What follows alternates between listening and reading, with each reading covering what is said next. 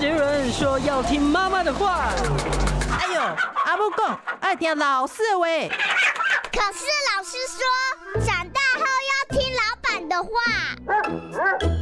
不管是谁，都要听医生的话。嗨，大家好，欢迎收听今天的《听医生的话》，我是节目主持人李雅媛哦。我们今天呢要跟大家讨论的是哦，其实，在台湾盛行率还颇高的一个脂肪肝的问题。为大家邀请到的是我们的老朋友了哦，是台大医院加医部的主治医师，也是肝病防治学术基金会的执行长年小金年医师到我们节目中来。年医师好。好，我们各位听众还有观众朋友们，大家好。我们每个月都会见年医师一次哦，要让年医师来帮我们这个提供一些很正确的一些呃医疗保健方面的资讯。年医师，我们台湾的这个脂肪肝的这个盛行率，我知道你们今年好像做了一个全台四千多多人的这个免费的腹部超音波检查嘛？对。那结果你们发现情况如何？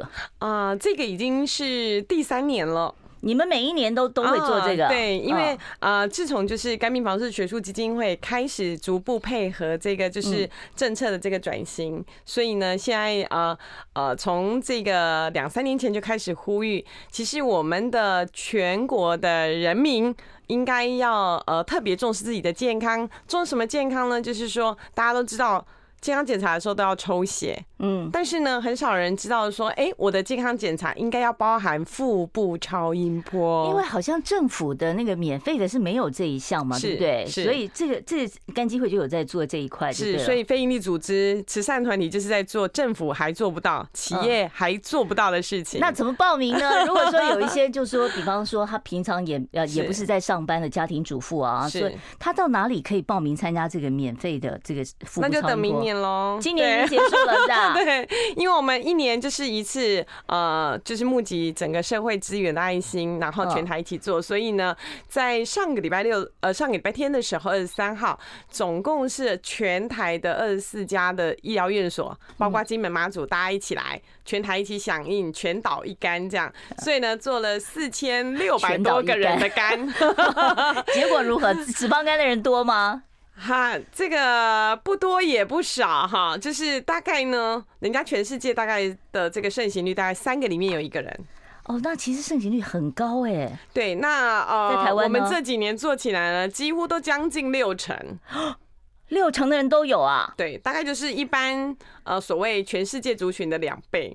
那是不是你们的标准太严苛了？像我，哎呀，这个全台一起的，这个有几几百位的医医护人员一起当这个志工的，这所以呢，嗯，就可以知道说，其实这散布在全台各地，我们都可以知道说，哎，大概这个脂肪肝的比例在台湾大概将近六成。六成那么高，那我想问一下，这个脂肪肝的定义到底是什么？我每次都看那个医生在我肚子上画一下，就说哦，脂肪肝啊，然后呢还会自动帮我加成。一开始第一次去做的时候，哦，轻度脂肪肝，后来说哎，中度脂肪肝。那我就想问一下，这个脂肪肝是你们肉眼看一下就知道它是轻度、中度、重度吗？是的啊，真的啊。经过就是呃专科医师的训练，其实呃脂肪肝在腹部超音波就可以看出它是没有脂肪肝。轻度、中度、重度，嗯，那如果呢是真的像外科医师打开来看的时候，哇，就更惊人了哈。呃，正常的肝它就是真的叫做粉嫩粉嫩的。如果呢再胖一点肝，大家可能就可以去菜市场，嗯，看一下鹅肝酱还没有被做成熟的样子，或者是肥一点的猪肝，它就是一个比较大的肝。然后油油肥肥黄黄的，因为呢，它颜色会变的是吧？会有一点不太一样。然后呢，这个呃，用病理切片下去看的时候，用显微镜看，可能就看得到这个每个细胞里面都塞满了油罐滴，就是一颗一颗白白的，就像我们荧幕上可以看得到这个，大家可以看到哦，就是这样白白的哦，那个胖胖的细胞，对对对对对，就是油啊，白白的地方就是油哦。那塞满了这个油滴之后呢，大家就发现说，哎。那这个脂肪肝呢，除了这样子的反。呃，分辨因为抽血知不知道啊？对，我抽血，我抽血的时候会告诉我说我血脂怎么样嘛？那这个呢？这个呢？啊、呃，看不出来啊 啊！所以呢，呃，健康检查的部分通常都是意外被告知你有脂肪肝，因为你做了腹部超音波。那这个腹部超音波的这个检查的时候，除了这一个就是呃，像上个礼拜六四千多人的这个腹部超音波，还是有看到。这一个轻度等级叫做就是脂肪肝的这个疾病，比较严重等级的就是我们关心的就是疑似肝癌，大概有一百多人哦。哦，严重的话是疑似肝癌，就是哦，所以我过去血都正常哦，也没也没痛没没感觉。然后呢，我们的病友可能都刚从这个偏乡的后山跑到前山来做这个超音波的检查，但是呢，在超音波的。部分就可以看得到，因为肝脏里面没有神经，嗯，所以它也不会痛，也不会怎么样，对，也没有症状，对不对？也没有症状。哦，那我就想问一下了。我们过去大家说脂肪肝，我印象中，我我那时候一开始人家告诉你轻度脂肪肝的时候，我我没当回事。我觉得，哎，这是良性疾病嘛，微胖而已啊，好像没有什么。可是为什么有的人脂肪肝它不会变成肝硬化肝癌，有的人就会变成肝硬化肝癌？是不是有一些危险因子在？这个有很很多这个危险因子啊。在最开始的时候呢，在国外的研究，其实国内的呃陆陆续续的这个报告都有看到。哦，原来本来以为国泰民安只是一个表征的脂肪肝，没事。但是后来发现呢，如果呢我们有脂肪肝、有糖尿病，然后三酸甘油脂有高，嗯，这三个已经是被证实它会有罹患比较高比例的肝癌风险。哦，所以如果说你本身有糖尿病的病史，然后你同时又有比较中重度的脂脂肪肝，还有三酸甘油脂也高，三酸甘油脂，对，那我就好奇了，我说，你说我们内脏那么多器官，又是胃又是肠子，是是，难道这个油脂就专找肝脏去包吗？当然不会喽，那我们其他地方也有 肥肠、肥胃吗？对对对对，啊会会会，所以呢，我们常说这个身体在长大之后的油，我说长大之后，小时候的脂肪分布跟。呃，长大的成人其实不太一样的。小时候比较多一点是就是健康的脂肪，它会燃烧这个呃身体的这个代谢热量，对对对。但是长大之后的这个白白的脂肪，大部分都是不好的脂肪。譬如哪三层呢？第一个，我们皮下就像那个北极熊一样，摸起来米其林宝宝。对对对，皮下的这个脂肪。那第二层呢，就在中间，也就是皮下的脂肪跟内脏中间夹的那个 cushion。你知道吗？这是为什么我们撞击概念吗？啊，五花肉的概念吗？还没到五花肉呢。三盏啊，就是对 对，就那一层会有 cushion 有吗？我们撞到桌子，撞到椅子，哎，还还觉得有一点缓冲的那那一层啊。那再来呢，就是内脏。刚讲的就是，譬如说肝脏变脂肪肝，胰脏它也会啊，会有脂肪胰。哦，对，那会有脂肪心吗？那心脏肥大跟脂肪没有关系吧？呃，心脏肥大是另外一件事，但是心脏的脂肪通常是包在外面。哦，所以连心脏大家有看到那个呃。菜市场的鸡心吗？哦哦哦，鸡心、猪心啦，对，就会看到一层的黄黄的那个油片，有没有包包在那个心脏的外面？这样讲我都觉得看起来听起来好恐怖哦。那那我煮好了就可以吃了？没有，没有没有没有。那你刚刚讲说脂脂肪肝这件事情啊，说脂肪肝我们会担心它会变成恶化，变肝硬化，变肝癌。是哦，那为什么我没有听说说脂肪肠或脂肪胃会变胃癌、肠癌呢？并没有这样的连接嘛，哈。其实它还是会让各个器官会产生就是癌化的可能，哦。但是鸡爪的部分不一样，就像是呃现在比较呃新的研究。呃，以前都觉得这个呃粪便就是粪便嘛，嗯，可是现在的粪便几乎就是等于黄金，为什么？太多太多的这一个营养的东西在里面吗？还是益生菌啊、肠内菌啊，好，或者是呃有一些就是抗生素用很久，然后它没有办法治愈的这个呃溃疡呃。溃疡性的肠炎，它都可以用健康人的这个粪便，然后作为移植粪便移植，让这一个就是呃肠子不好的人，他可以因为拥有好的菌种而恢复健康。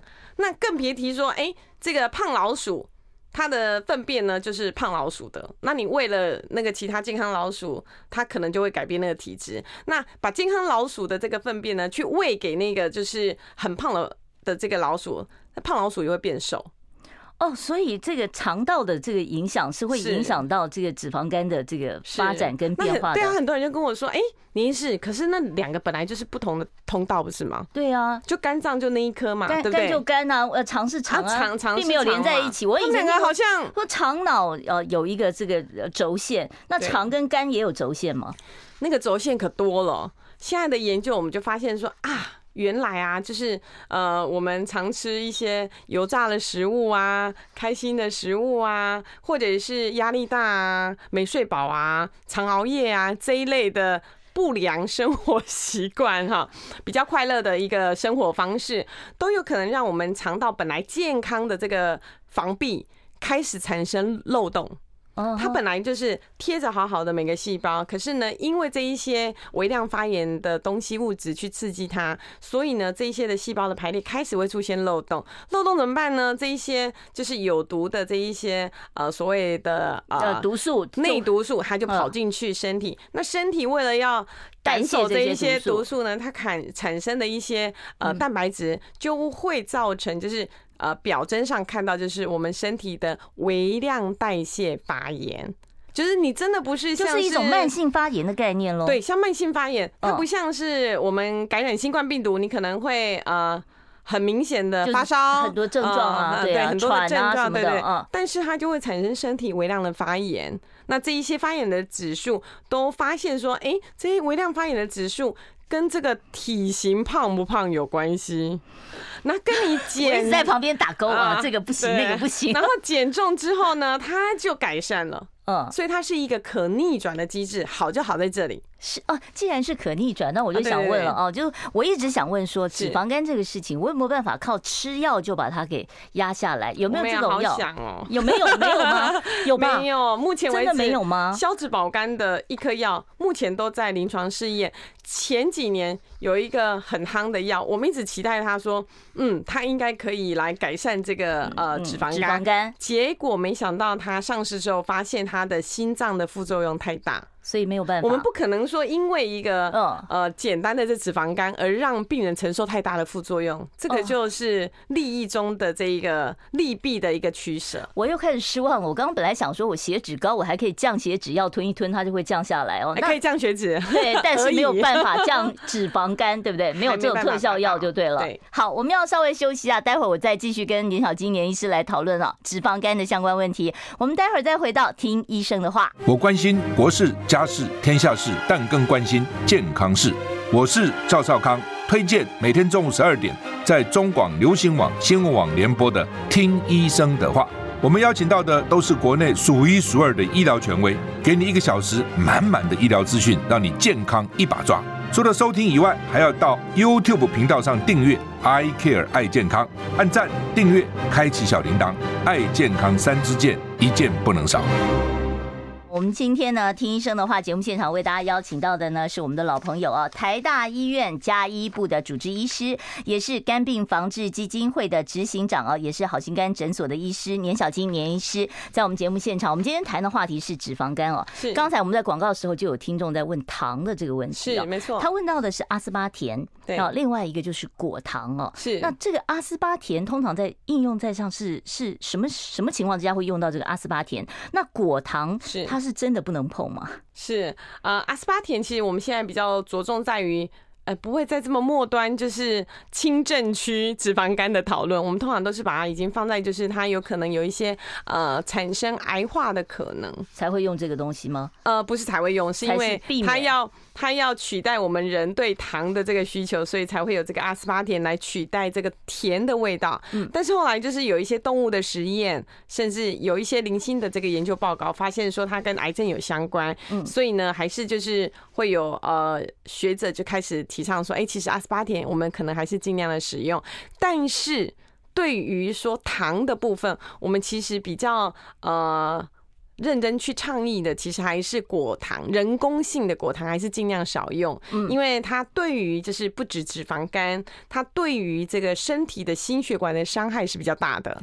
那你讲的这个人工果糖，跟我们平常我们吃的这个什什么台糖的呃黄糖、白糖、白砂糖不一样，不一样的，不一样，不一样，就是那个液体的那种吗？就是果糖，对，果糖，对对。哦，我还以为以前我还听过说什么黑果糖对什么身体很好呢？那这个又是不一样的东西。通常是糖类的部分，我们还是。建议，就是当然就是天然果糖是比呃天然的糖分是比较好的。嗯，对，就是像水这种水果类的这一些糖分的。但是这问题就是它不甜呐。对呀，我我要吃个绿豆汤，你叫我加怎么？他们的口感上就是没那么，所以才会有很多的人工的糖分开始一直出来。嗯，那呃比较多在于这个呃研究上就是发现说，哎，这个果糖的伤害实在太大，而且呢，在美国的小孩他们还做过研究，只要让这个小孩子尽量不要碰到呃果糖食物的这些摄取，大概九天而已，就可以看到他的脂肪肝可以有改善。哦，所以家长要特别注意一下，避开这种人工的果糖。果糖是好。另外呢，我要问一下啊，就是说，像我们刚刚讲说，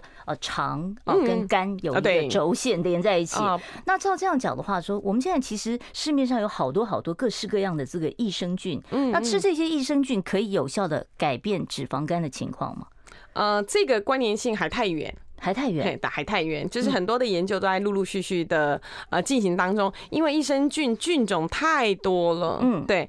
那而且呢，现在在学门的一派其实是希望，就是说我们身体的是好菌多。嗯，而且呢，不是单一好菌多，那我怎么让我的好菌多啊？那更难了嘛。那我多种好菌多，就是让它能够活得在健康的肠道。譬如说，我们刚刚讲的，就是避免一些呃容易伤害它的，像油炸的食物啦，嗯，好低纤的啦，或者是精致的啊。就是你想想看，你那个你你的那个肠道里面要让它对，要让它产呃恢复到比较原始新鲜的食材。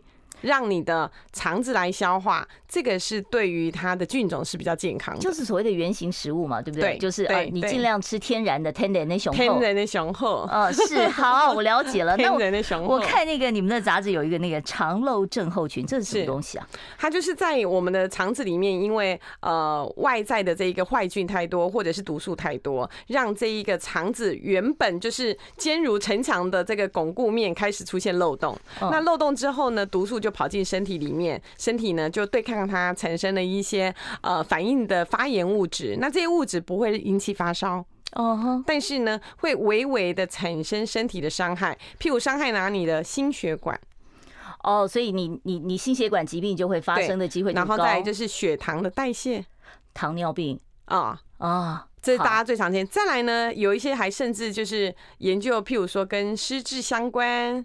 或者是跟脑部的退化相关、认知功能方面的问题，对，就是他这些研究越来越多。那当然最不愿意看到就是有一些研究发现它跟某某一些癌症也会有相关。好，那另外我就想问一下，以前我们都讲说，你如果一定要分说呃脂肪肝，大概就是酒精性呃这个这个脂肪肝跟非酒精性脂肪肝。像我这样，我也不喝酒，但我也有脂肪肝哦。我就在想说，那那些喝酒喝到有脂肪肝的人呢，他们致癌的风险是不是比我这个不是喝酒导致的代谢型脂肪肝呢要要要更危险一点？这个好，这个非常好的问题哈。有酗酒习惯的人，几乎九成以上都有脂肪肝，不管胖的瘦的。对，几乎酗酒。嗯，对。那但是为什么后来呢？大家一致发现说，哎，我们不要这样分好了，这样分好像有点怪怪。非酒精性脂肪肝，那，呃，要喝多少酒？对啊，你所谓的酗酒是什么意思？我每天饭后雅雅媛喝的酒量跟年医师喝的酒量可能就不太一样哦。对，那呃，东方人跟西方人喝的酒量也不太一样，因为人种不一样。嗯，对，那体质不一样，基因不一样。那所以呢，现在在二零二零年之后就开始把它改名叫做，哎，其实它应该是一个代谢性的脂肪肝，只要跟代谢有相关，譬如说肥胖，嗯。然后我们常讲的消脂保肝里面的三高：血糖高、血脂肪高、压那个血压高，这一些都算是。那再可能就是有一些微量的反应造成这个身体的代谢性的发炎，这一些都会造成脂肪肝。那酒精的部分当然是会啊，因为它除了会让自己胖之外，它其实酒精的部分它本来就会伤害一些肝脏的这一个功能。就是大家都说喝酒喝到后面你会肝硬化哦，那这个肝硬化也是。哦，就跟他刮 哦，那个叫做 就跟他刮哦，哈，是。那所以酒精是的确就是它它它直接就跟那个肝硬化是画上等号的，对不对？它只要就是量多超过身体可以代谢，它就会启动这个肝脏发炎的反应啊。肝脏大家知道，只要一发炎，就是表示说你开始会产生这个肝硬化的这个步骤。哦，所以酒精性的脂肪肝是更危险的，对不对？是是，所以要适度饮酒就好了。好，那我就要问一下，你这个说喝酒喝到肝硬化啊，是。那我们喝这个酒的时候，有的人会上脸，有的不上脸啊。这个是更好的问题。这上脸不上脸，是不是代表说我酒量好，我喝再多都没关系呢？好，这个我们常呃喝酒的人，有时候是一口，嗯，有的人是一杯，就就可能会脸红、心跳、小鹿乱撞。这时候大家就要小心了，因为呢，酒精代谢到最后，我们二氧化碳呼出去。小便、尿尿排出去，哈，在这个通道之前有一个中间代谢的东西叫乙醛，这个是全世界公告为致癌物的，嗯，因为它在代谢的过程当中，必须要有这个酒精代谢的酵素的基因，有一些酵素出来，让它把这一个东西代谢成二氧化碳跟水出去。问题来了，嗯。是脸红好还是不脸红好？外国人，外国人一百个有八个人这个基因有缺陷，在台湾人是最高，一百个人有四十五个人有基因缺陷，所以容易会脸红、心跳、小鹿乱撞。好，所以你你脸红、心跳、跳小鹿乱撞更不好，对不对？好，你那你不上脸反而是好一点的。可能好一点。好，我们待会儿再继续聊这个话题哦。我们稍微休息一下，待会儿再回到听医生的话节目现场。我关心国事、家事、天下事，但更关心健康事。我是赵少康，推荐每天中午十二点在中广流行网、新闻网联播的《听医生的话》。我们邀请到的都是国内数一数二的医疗权威，给你一个小时满满的医疗资讯，让你健康一把抓。除了收听以外，还要到 YouTube 频道上订阅 “I Care 爱健康”，按赞、订阅、开启小铃铛，爱健康三支箭，一件不能少。我们呢，回到我们的呃听医生的话节目现场，要记得订阅一下我们的频道。我们是这个 YouTube 爱健康 I Care 啊，这里面除了我们的节目之外，另外我们中网流行网有一些访问医生的节目啊，我们的相关的资料我们也都会放在里面，欢迎大家踊跃来订阅。好，我们今天请到的是加医科的年小金年医师。待会儿三十八分以后，听众朋友如果说你有任何有关于肝病方面的问题，或者是呢加医科方面的问题，年医师都可以在现场呢来给大家解答。而且年医师是减重方面的专家哦，所以呢，如果你有减重方面有碰到一些困难，也可以来问年医师。年医师，我们刚才讨论到这个酒精性肝炎的这个问题哦。嗯。那另外，我就要针对几个大家对于肝炎的一些迷思来问一下。怀孕的时候啊，会发胖。那怀孕期间如果说验出有脂肪肝，那是不是说我小朋友呃这个生下来以后，我就自然这个脂肪肝就没有了呢？还是说它还是留在我的肝脏上？世界都没这么美好的，没有这么美好。孩子孩子出去了，脂肪肝还留下来。孩子们一定要好好孝顺自己的爸妈，对，尤其妈妈生你的时候真的很辛苦，生小孩很容易毁掉一个女人一一辈子的身材，这是真。你没有啊，你都保持的那么好啊！三万呃，现在其实我们的那个妇产科学非常的这个先进，大家其实都会呃呼吁我们的这个孕妇在可以多吃蛋白质，让小朋友可以健康长大，然后呃多种营养素都能够均衡的这个摄取，体重约。末可能都控制只有在八公斤到十二公斤、十四公斤，哎，这跟我们当年怀孕好像不太一样。你知道我怀孕胖了二十几公斤？好，对，这是很正常的哈，就是大家都觉得要补，而且我后来就发现，哎，奇怪，我已经卸货了，怎么卸货的那个小子也只不过。他也不过三公斤嘛，那那其他的十九公斤到哪去了？对啊，那就算羊水扣掉一点，那也没多少啊。对，然后水肿排掉，怎么排也排不掉那十九公斤。对对，那这问题就来了，因为我们补过头了。哦，对，所以它其实现在的这个妇产科学，其实它它在于这个孕妇的健康里面也是一个很重要的一块，因为不是只有要吃的好以外，其实是吃的需。Baby 需要就可以了，不要吃到你自己身上来就对了啊！对，我有自己的好朋友，就是本来就甲状腺有问题，然后结果呢，那个怀了一个孕之后呢，总共胖了三十几公斤。对，他一辈子承受在一二十年当中就是这样的体重回不来，开始会走路会喘，然后心脏会有问题，更更别提说是。这个脂肪肝，这样眯着眼睛都可以知道他有脂肪肝。然后呢，还有这个血糖也开始高起来，三高也高起来，这时候怎么办？你当然就是积极减重啊。对，所以我们常提醒，就是我们的这个呃孕妇在呃生产完之后，呃哺乳的这段时间，因为特别呃需要，就是尤其是半年到一年当中，要给宝宝足够的这个呃养分呢，养分，所以吃的东西以蛋白质高为主，因为宝宝可以有这些比较好的这个呃奶奶可以喝，哈，奶奶可以喝。那呃除此之外。我们可能就要开始减少一些就是淀粉的摄取。哦，所以你在产后减肥的话，最重要就是淀粉要少一点了。啊，淀粉开始就要开始减缩了，就不能跟之前一样那么挥霍。啊，淀粉减缩，然后再来就是要把这一个就是呃蔬菜的量开始提升上去了。嗯，因为我们之前就吃那么多嘛，大家都补过这个坐月子都知道，这一个月真的吃的开心到嘿，一一天有六餐，嘿，哎，对，好。然后另外我赶快要再追着问了哦，所以这个怀孕期间的这个脂肪肝，你这个产后要想办法还要把它。啊，减重来控制回来是。那另外呢，就是有些药物会导致脂肪肝，对不对？有有一些药物的确是，譬如说是类固醇，类固醇对，还有某一些呃，因为抗生素大家比较不会长期长期吃嘛，都是一个疗程。那大部分比较常见其实是类固醇哦，有些慢性病、自体免疫方面的，嗯，还有一些我的乳癌的病人，他们可能之后吃一些抗荷尔蒙的药物。也会造成脂肪肝，对它的比例会增加，所以你就要一直追踪你的这个肝脏的状况。不只要追踪，而且你要抽血看一下你的胆固醇、三酸甘油脂是不是跟着随着高。是，那他们说那个病毒性肝炎中的 C 肝会特别容易脂肪肝，是真的吗？嗯，他在研究上的确就是 C 肝的病人比较是容易引起啊脂肪肝的那个危险群。那呃更妙的是，更多的研究是发现之前的这个呃 C 肝的治疗不像现在这么轻松啊，每天吞一颗药，大概吞个一到三个月就 OK 了，可以治愈，对不对？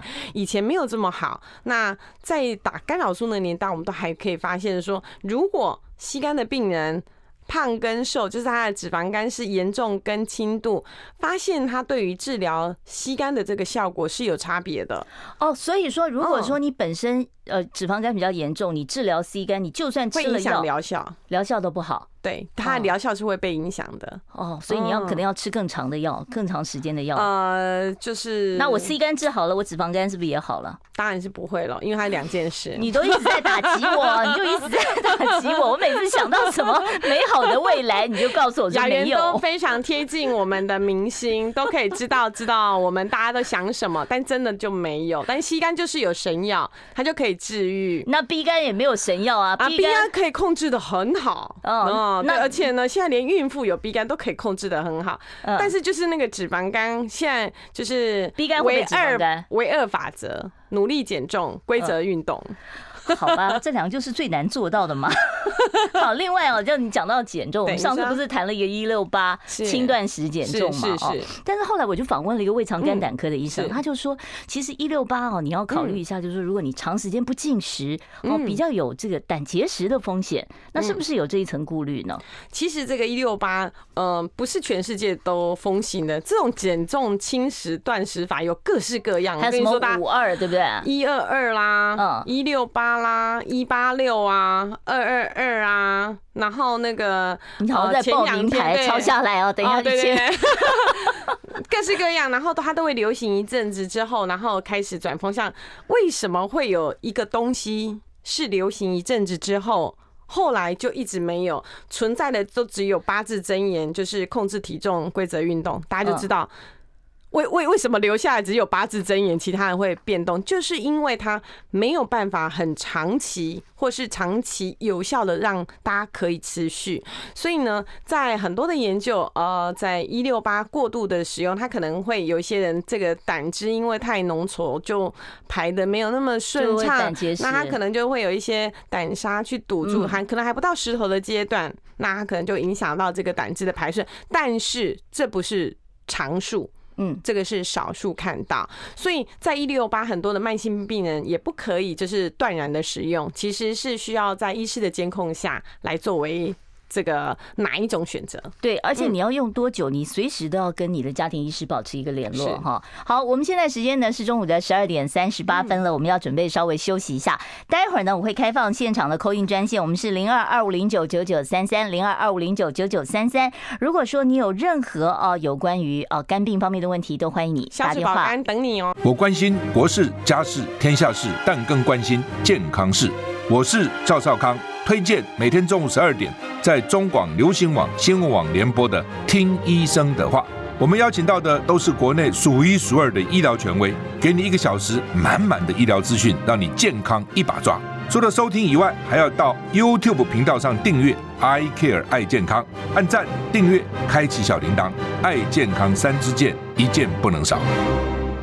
现在开始呢，开放现场的空运专线。如果听众朋友你有任何哦加一科可以回答的问题，或者是特别是我们今天的主题脂肪肝的问题，我们都很欢迎大家拨电话到我们的现场二五零九九九三三。我们先接第一位听众朋友电话。你好，请说。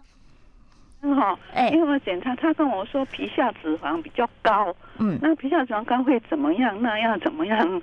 嗯，来来，呃，这个把它改善。哎，好，我们听听看年医师的建议。好，这个呃，只有皮下脂肪高这件事情很少见。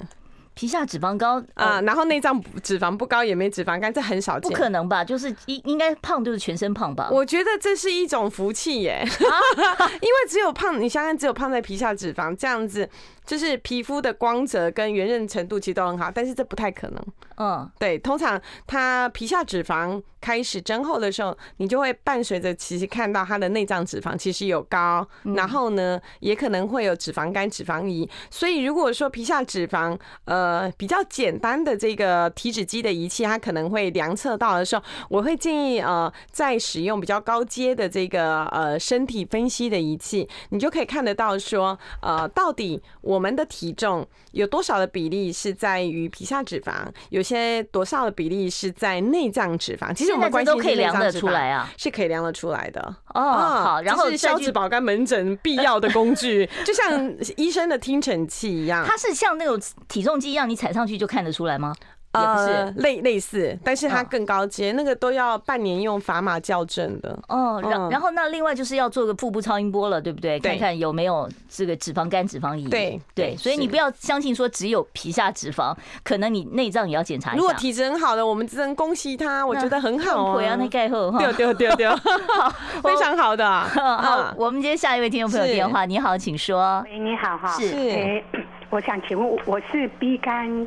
带原长期我我都有在做追踪，是，然后一在一个那个血液科的检查里面发现我的鼻肝病毒的数量是很高到八万的，那他就一直建议我说要找肝胆肠胃科的医生去吃这个药，去自费吃药。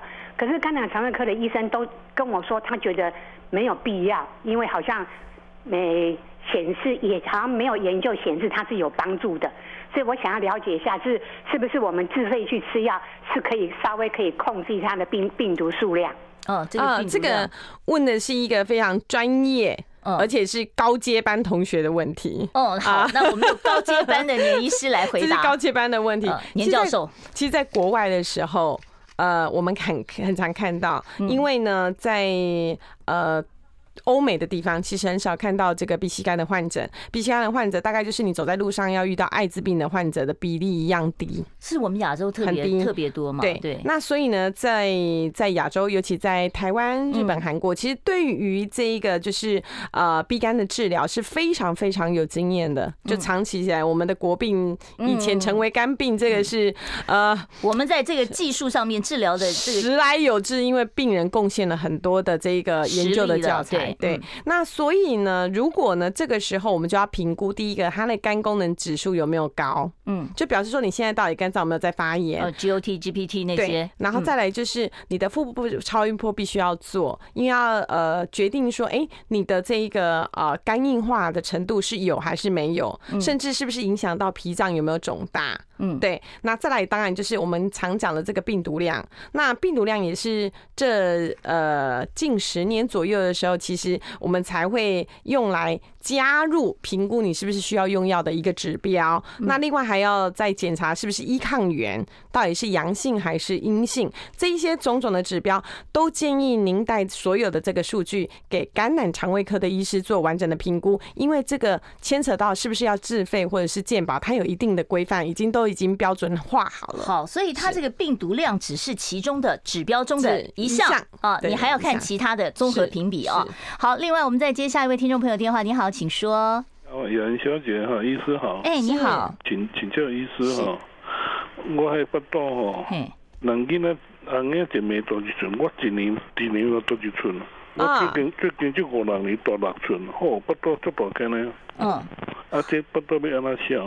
哦，好，他肚子很多，其实中年的这个男生都会这样子，年轻时候身材挺好的啊，怎么现在嗯就中广型，中广型啊，对对对，就我们中广型的，而且是在这几年对 最符合中广，疫情的时候更爱中广。像他这个会不会是里面有什么积水啊什么的状况呢？还是单纯的就是体型变化？既然那个我们的那个雅媛问到这么专业的问题，我们就教今天各位听众观众朋友来分辨一下，你到底是胖还是有腹水？嗯，好，对，敲一敲吗？啊，不是，很简单，大大致上来看，你的肚脐，现在翻开肚脐可以看到，肚脐如果是凹进去，中广型肥胖，那个叫胖。哦，好，肚脐没有凸出来，还是凹进去的？那肚脐如果凸出来，大部分有腹水的病人。肝硬化有腹水的病人，那个肚脐是凸出来的，因为它是被那个腹水的压力撑出来，是不一样的。那所以呢，几米短几寸的这一个就是胖腰围，其实是所有呃大概年过四十岁以后，大家基础代谢率开始变差。以前我可以吃一碗饭都不会胖，怎么现在吃一碗饭就会胖？一样的食量，在代谢逐渐下降的时候，它就开始堆积更多的热量，而且都堆在肚子上啊。最爱当然就是肚子。那呃，堆积在肚子就是内脏脂肪那一圈最大的地方，为什么呢？因为呢，我们常高热量摄取都是糖分，嗯，还有油脂，它就很爱堆积在这个内脏脂肪的地方。那这个地方对于身体是一种非常大的警讯。为什么呢？不是说腰围就关系到你有没有那个心血管、心血管会不会中风？会不会男生不能超过九十嘛？对不对？对，所以这个怎么样消这个部分？不吃药的情况下，可不可以达到？可以的，要付出代价。没有要运动。我们现在有很多的研究就发现说，哎，其实我只要控制好这个吃东西，不要太不要，我讲的是不要太甜太油而已哦，嗯没有到严格的就是全部烫青菜之类不用。你只要开始慢慢的拉高自己的运动量，就会发现说这个内脏脂肪的厚度开始消肚子吗？先消会是先消肚子吗？就是看我们的运动量来决定这个内脏脂肪。所以内脏脂肪的指标其实可以监控。你运动量够不够？好，所以你肚子长得快的啊，也是在肚子，然后你消得快的也是在肚子，也可以的。好的，我们再接下一位听众朋友的电话啊。哦，好，我们先他们要要我先回答这个，他等太久了 啊。好，我们现场专线呢持续开放二五零九九九三三，我先把问题念出来，待会儿我们在广告时间来回答啊。他说我弟弟从小被呃传染的 B 肝带原，医生一直给他吃贝乐克，那他会好吗？要一直吃吗？听说病毒呢有降。下来降多少，他倒不知道。这个要一直吃吗？啊，B 肝的带原者一旦开始吃这抗病毒药物，原则上是要一直吃的。要吃多久？就就一直一辈子啊？对，好，这就一辈子。那要不要要不要停？能不能停？要跟自己的医师一定要保持非常密切的联络，因为一停，有的病毒会压起来，变成猛暴性肝炎。哦，这是非常危险的。好，所以你不能自己说哦，我觉得我好了，我不吃了，我觉得没什么了。这是危险的。哦，好，所以那个这个对不起啊，他恐怕要一直吃下去，就是要跟自己的感染肠胃科医师保持密切联系。好，我们要稍微休息一下。我关心国事、家事、天下事，但更关心健康事。我是赵少康，推荐每天中午十二点在中广流行网、新闻网联播的《听医生的话》。我们邀请到的都是国内数一数二的医疗权威，给你一个小时满满的医疗资讯，让你健康一把抓。除了收听以外，还要到 YouTube 频道上订阅 I Care 爱健康，按赞、订阅、开启小铃铛，爱健康三支箭，一件不能少。继续呢要跟台大医院加医部的主治医师，也是肝病防治防治基金会的执行长点小金年医师呢讨论啊相关的一个问题。我现场开放专线是二五零九九九三三，你有任何有关于呃肝脏的这个保健问题，都欢迎你打电话来。加医科的问题也可以问啊。好，现在我们在 YouTube 上面就已经有听众朋友在问这个。高血脂啊，他在吃药哦，这个数据没有办法降，那我怎么解决呢？嗯，而而且降降血脂的药是不是都会有点副作用啊，有点风险呢？嗯嗯，这个问题其实，在我们消脂保肝门诊里面常常会遇到，就是呃高血脂的问题，服药之后数据没有降。第一个，病人没有乖乖吃药哦；第二个，抽血以前吃的食物太挥霍。哈哈哈啊，这个都会。但是如果您发现您的这个呃服药之后，呃真的很乖，人家我们就是有一群病人真的很乖，还还去运动，他是没办法降。请不要忘了，现在的药物非常非常的多，可以换药。对，他可以换药。然后呢，真的就是口服药一种不够，它可以合并两种使用。那如果真的不行，其实他现在还有打针。哦，还可以用注射的，对，还可以注射的药物，所以这个部分的话，都可以跟自己的这个甲医科的医师，或者是呃自己原本照顾的医师，心尤其很多心脏科的医师，对于这个呃药物的使用是非常有经验，都可以跟他们一起讨论。好，我们接下一位听众朋友电话，你好，请说。你好，我想请问一下林医师哈，我已经本身很瘦了哈，然后我这一次去检查有那个什么。嗯，轻度的脂肪肝还有脂肪胰，那我要怎么样来消除这两样东西嘞？哦，就是他，你他已经很瘦了，他为什么还会脂肪肝、脂肪胰啊？这个哈，医生通常都是百分百正确回答，这个叫做体质问题啊。哎，是说真的，不是像我这样自作孽，是我自己吃出来的。那体质问为什么呢？因为我们后来发现，现在有很多的疾病，就是在你。都已经排除其他的，其实也是瘦瘦的人，没有没有合理的解释，对不对？对，我们就去发现说，我们做这些呃广大族群的这个基因检测，就发现说，哎，其实他先天带的某一些基因，就是比较让他容易罹患脂肪肝，嗯，或者是带的某些基因，容易让他产生癌化。对，就是这个是跟基因相关，就跟体质相关。也是有有体质的遗传的嘛，对不对？呃，在某些研究其实都有发现，对，各个疾病都有这样的一个基因，只是说这个基因的强烈程度。像强烈程度最最高的，当然就是这个乳癌的基因。乳癌，对对对对对。那在我们瘦瘦的人，但是有轻度的脂肪肝跟轻度的脂肪胰，我该怎么办？对啊，他都已经就如果说我再节食的话，我会营养不良的。那这个真能怎么办？还真的能够怎么办？怎么办？怎么办？第一步就是在我们的食物里面，淀粉类的东西少吃一半。淀粉减一半，对，这只是第一步骤而已哦。那第二步，第二步骤才是最重要的，大家听清楚，这个是我们瘦的人最需要的哈。就是说，在我们开始就是呃脂肪肝、脂肪移的前期的时候，只要我们开始能够慢慢的运动量提升，从每就如果没有运动的习惯，从每天的五千步开始，一直往上提升。一开始门槛就要这么高啊，五千步啊！五千步是不会受伤，但是就是千万不要就开始就跑步，因为那一定会受伤。一旦受伤之后，身体就没有办法再次的启动这个快速的这个呃运动的量。所以呢，在维持每天五千步，到你觉得都已经哎习惯它的量的时候，再慢慢的增加，每每天或者是每个礼拜增加五百步，或者是。一千步的这个量，重点来了，在运动完的三十分钟内，请您努力去吃高蛋白的新鲜食物。嗯，比方说努力吃啊，像鸡胸肉啊，啊鸡胸肉啊，然后呃蛋白，蛋白对，蛋白可以吃到三四颗。好，蛋白只吃蛋白哦，你不要吃蛋黄，这样算哦。然后呢，还有无糖豆浆，嗯，对，豆腐类的，这都要在运动完三十分钟内。赶快，它的效果其实是最好，所以在这个时候，你就会发现说，其实你没有吃少，哎，你要吃很多，你自己去数一下这个蛋白的量，你就会发现说，哇塞，我去运动完之后可以吃。那吃完之后呢，它比较容易长到肌肉，多久可以看到成效？多久呢？一个月哦。试试看哈，这一个月试试看。好，我们这一个月呢，淀粉减一半，然后从五千步开始走，然后呢，到时候你看看你的这个数值会不会下来。好，我们赶快再接下一位听众朋友的电话，我知道好多人在等哦。好，你好，请说。是，哎，喂，你好，你好，是，哎，我要请教一下医生哦，是，因为我从戒烟本来就十几公斤啊，嗯，戒烟之后就一直胖，很会吃，是，现在都已经快一百公斤了，医生检查跟说我有脂肪肝，嗯，哎，啊，啊，然后因为我的我。因为我嗯做的工作是跑夜市的，一天可能平均只有吃一餐晚餐而已。是，哦啊，然后吃的话也是只有吃饭，但是自从戒烟之后，食量蛮蛮大的。然后。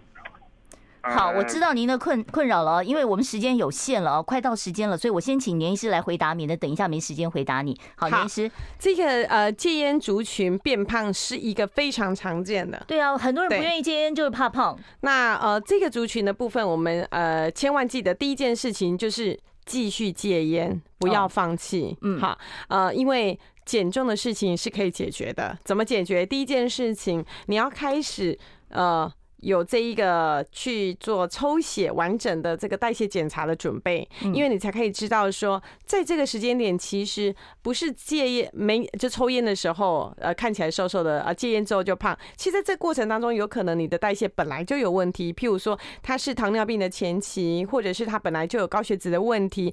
更重要的是，他可能本来甲状腺就有问题了，所以要验一下甲状腺。对，所以它有很多的这个完整的代谢性的指标，不是在一般的健检。可以做到，所以要有专科医师帮你做评估。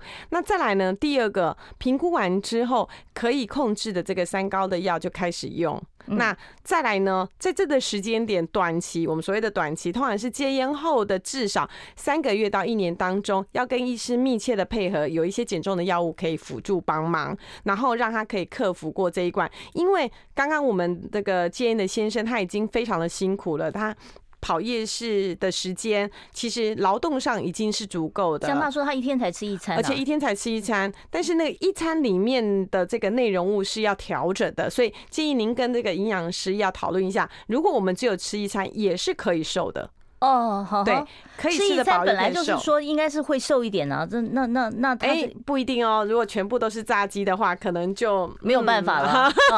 好，我今天因为时间关系，不好意思，我今天很早就得把电话关上了，而且呢，YouTube 上面还有问题还没回答。好，我今天非常谢谢年小金年医师到节目中来呢，回答这么多听众朋友的问题，谢谢年医师，谢谢大家。没关系，下个月还会来哦。下个月还有问题没问到的，可以到时候再打电话到我们的现场。